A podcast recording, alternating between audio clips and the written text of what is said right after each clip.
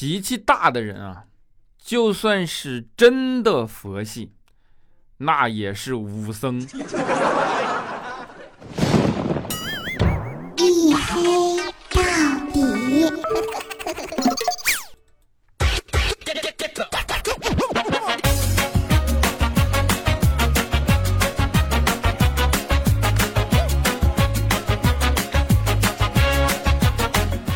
各位，欢迎收听啊！这里是大型不奇幻、不悬疑、不科普、不励志、不时尚也不青春，唯独认真搞笑的娱乐脱口秀节目《一黑到底》，拯救不快乐。我是你们的隐身狗六哥小黑。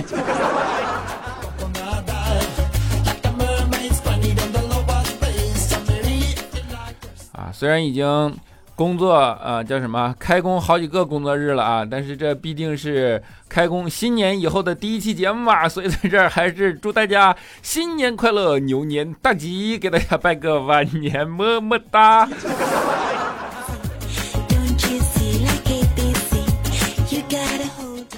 啊，你们肯定要问啊，你为啥上班了还不更新节目啊？这怎么说呢？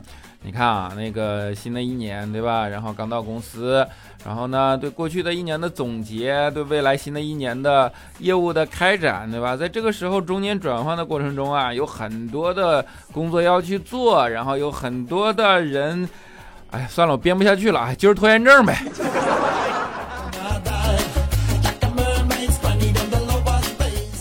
我跟你讲，拖延症呢是从事内容行业的人的一个通病啊。那我们编辑部哎，就几乎以前也就是这样嘛。所以说呢，同事之间啊互相监督，对吧？大家为了克服拖延症啊，于是我们就提议说建一个微信群，这样呢大家互相监督彼此啊，克服我们的拖延啊，能够让我们的生活、让我们的事业更上一层楼，对不对？于是大家都觉得好啊。但是你们知道什么叫拖延症吗？真正的拖延症就是当有了这个想法以后，经过一商量啊，我们决定还是说，哎呀，这个还是改天再见吧。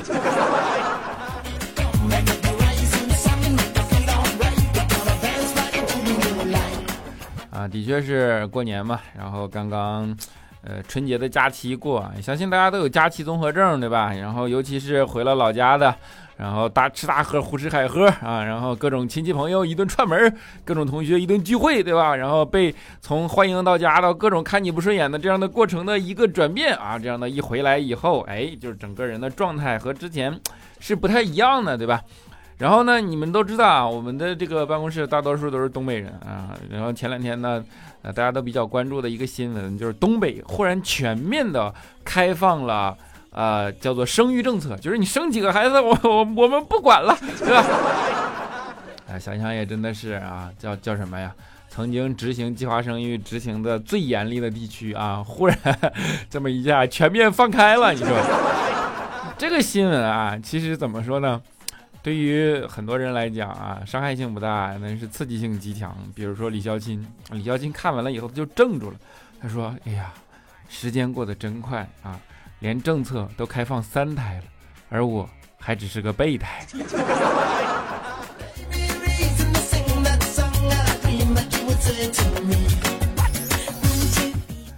啊，作为备胎的李孝钦呢，其实他最喜欢的月份就是二月份啊。二月份有两个原因，第一个原因呢是二月份只有二十八天，这样呢，他一个月里就只可以只用单身二十八天了。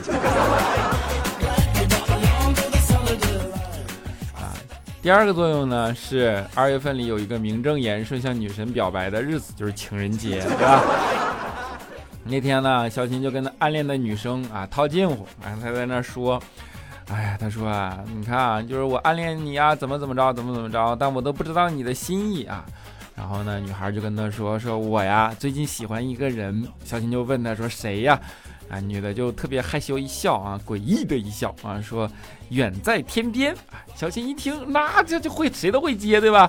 特别开心，于是就说近在眼前啊。女的看了看小琴，然后白了小琴一眼，说不，就是远在天边。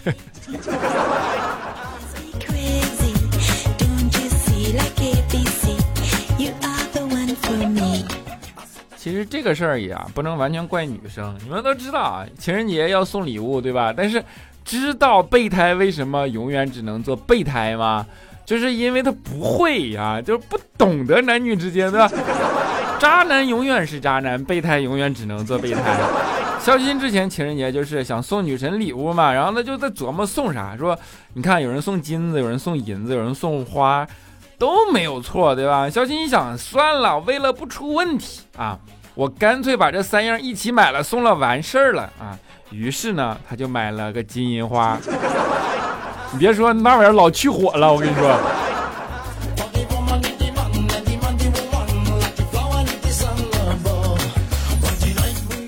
啊，就是，哎，怎么说，屌丝是没有救的，何况是一个拖延症的屌丝。拖延症这事怎么去判断啊？我这么跟你说吧，就是你可以去发现啊，人呢中间是存在着很多矛盾心理的啊，就是在一个人身上其实可以呈现出非常明显的矛盾状态啊，比如说那些年前说。过完年再说吧，啊，把这个当成口头禅的人，年后他一定会说，哎，再说吧，这才刚过完年，就是一种典型的矛盾相的这样的一个东西，对吧？就是人的矛盾性嘛。当然还有一种人，比如说不会说话的人，经常会在这些这个人身上发生两种矛盾的东西，因为有的人会对他说说，你不说话，没有人把你当哑巴，对吧？还有的人会说。怎么不说话了？你哑巴了？这两种人可能是同一个人。老实人，哎，招谁惹谁了？你说？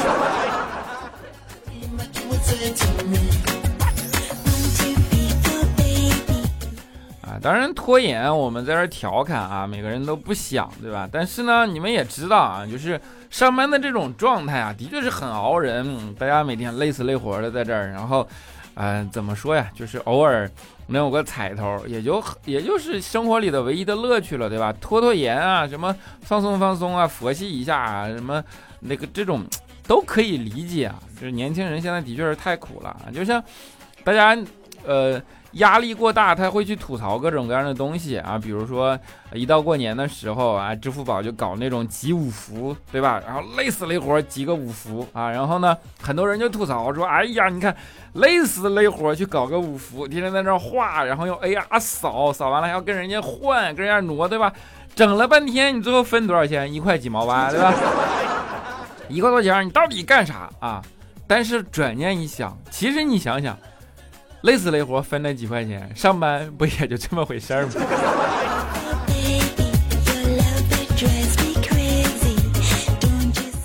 啊，就是因为这样的压力等等等等啊，于是大家就搞出了很多调侃的东西啊，相信很多的东西啊，搞一些心理寄托，对吧？比如说你们会发现啊，尤其是今年啊，就是过年好像发朋友圈的人变少了，但是一到初五迎财神。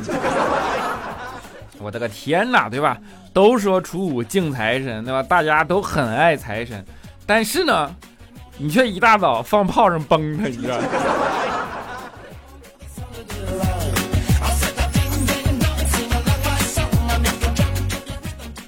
啊，当然过年时间嘛，啊，大家能在心里有一个寄托，找到一种未来的方向啊，这都是好事儿，对吧？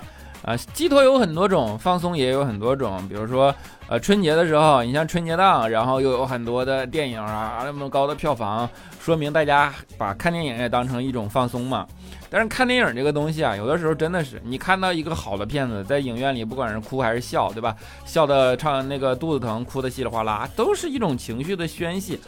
但是呢，如果你看着没好电影，没看上好电影，整一个烂片，我去，那简直了。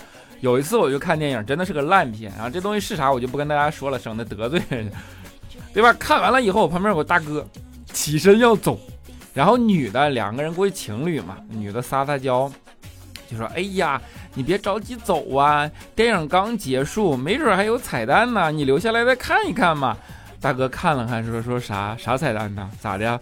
导演还能出来给我道个歉呢？”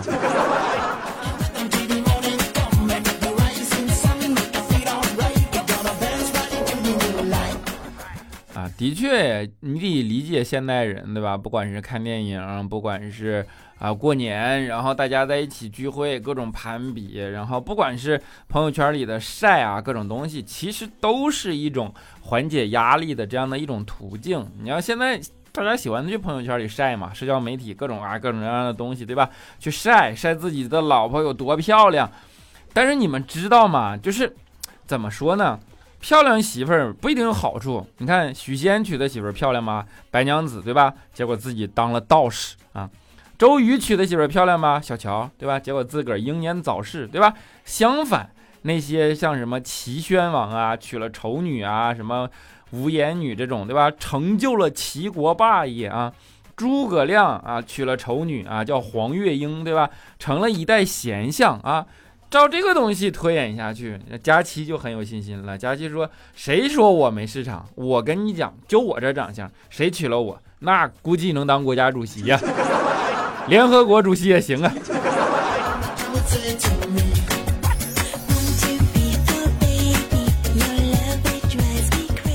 啊，佳期这个东西，哎呀，咋说呢？就是我们这么跟你讲个故事吧。有的时候啊，就是。呃，环境啊，都是能够被一些气场改变的啊。比如说，佳琪有一天就特别不开心啊，他就投诉，然后说理发店这种东西啊，不是什么歌都放，应该有个禁播歌单。好像就说为啥？他说那天啊去烫头啊，结果呢，就在烫头烫完的那一瞬间，托尼老师潇洒的扯下了佳期脖子上系着的那块布。佳琪往起一站，然而在这个时候，不知道是他妈哪个欠打的在旁边放了一首歌，伴随着丑八怪呀呀呀，佳琪僵在了半空中，站也不是，不站吗？太胖了，腿酸的受不了。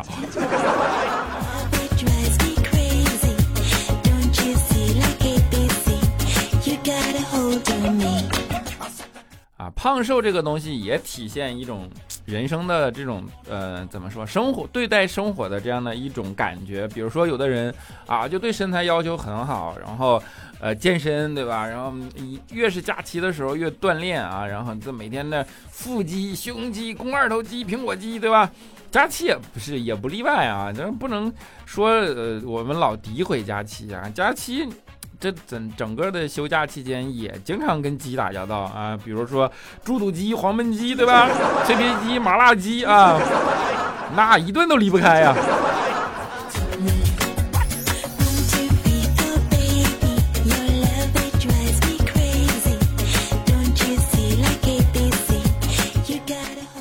佳期怎么说呢？的确爱吃啊，爱吃的人呢也没有什么不好的，对吧？爱吃的人爱做嘛。佳期也特别爱做菜，有一次非得请我们去他家里吃饭，然后就说：“你快来吧，我我做了好多菜啊！”我挺激动，说：“这他还去会做菜了啊，挺好，就去啊。”结果到他家一看，哇，来个去啊，就一个菜，但是呢，他也没说谎，因为这个菜的分量啊，足足有一盆，所以也能叫好多菜。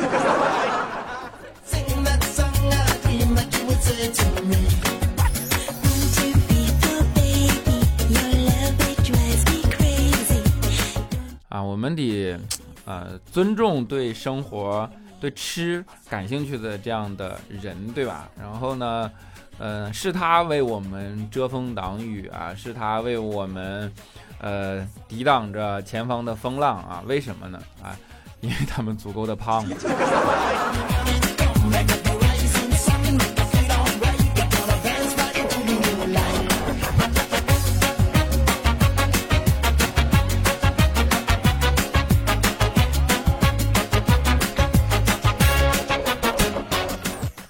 好了，一小段音乐啊，欢迎回来啊！这里是大型不奇幻、不悬疑、不科普、不励志、不时尚、不青春，唯独认真搞笑的娱乐脱口秀节目《一黑到底》。我是你们的隐身狗六哥小黑啊！在节目的中间呢，欢迎大家来添加我的个人微信，对，还没有加满的微信啊，微信号呢叫做六哥小黑六六六，六哥小黑的全拼加上三个数字六，好吧？啊，输了可以聊骚，可以催更，虽然催了也没有用，当然我拖更会在。朋友圈里告诉你们的啊，但是不做题，好吧？欢迎你们来加，好吧？么么哒。嗯，让我们来看一下上一期节目的听众留言。首先是我们的沙发君，叫做小黑米粉，他说在思考一个问题：聊骚的时候问你人生难题，算不算让你做题？你看，是个好的哲学问题。算啊，所以不做。为什么呢？没有人能对别人的人生难题给到真正正确的答案，所以干脆不能做题。夜半听段子，他说：“卧槽，黑哥竟然更新了，又变成周一准时的男人。黑哥棒棒的，但是身体重要，只要你更新，我就一直在。你要是不在，我就去找菜菜调调加七啦。白感动了啊！小石头，他说小黑啊，四点水石头，他说你猜我把这期节目分享给相亲对象有什么结果啊？你还好吗？你对象还好吗？你还有对象吗？啊？”于一帆只爱陈伟霆，我勒个去！他说：“哇哦，刚刚看到小黑发朋友圈就来听了，新鲜的刚出炉的一黑到底，哈哈哈！这是第一次评论，快过年了，希望小黑牛年扭转乾坤。我是在小学听佳期节目的时候知道小黑的，到现在追了快五年了，哈哈！家特别期待你和佳期还有调调的第三仙组合啊，真的超级好啊，一定要读啊！谢谢小黑，么么哒！哎呀，小学粉啊，坚持五年了，不容易。”小死人我喊，他说小黑作为一个从第一期跟到现在的铁粉，大部分时候都是下载下来再听，边听边干活，所以都没评论过。看过黑报告，听过黑哥和云姨在那车我知道中关于自动驾驶那期，黑哥说天使上帝之眼的言论特别认同。还有一期嗓子疼说要说不出话，只有简短几句，特别心疼小黑。还有特别贴心的做几期关于职场的黑哥，从运营到做节目，然后辞职创业，没了流量的支持，导致播放量大降，只留下了我们这些铁粉。从拯救周一到随缘拯救周七，我只想说，黑哥，只要你一直做，我会一直听。黑哥最帅，黑哥最帅，黑哥最帅。哎呦我天，哎呀，听得我有点热泪盈眶啊，热泪盈眶啊，真的是铁粉啊，制作么么哒。好的救不了你，他说我想。如果我们把翻唱的歌都发给黑哥，然后黑哥每人只播十四秒，然后呢分别给出评论，那么是不是可以做成一档大型粉丝互动音乐娱乐励志节目了？哎，说的有道理啊！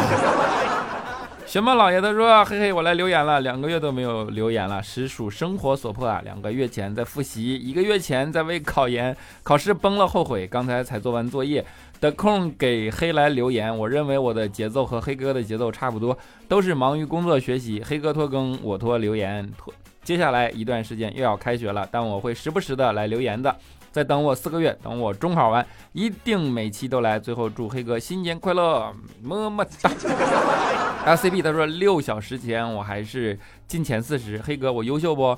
过完年我就自己组工作室了，我们是靠技术吃饭的动画师。黑哥要不要传授我一点点管理经验啊？管理经验就是你先把你公司的发展做起来，因为在管理上一定会碰到各种各样的问题，但是一切的问题都可以由发展问题解决。但是如果你不发展，任何问题都会变成非常大的问题。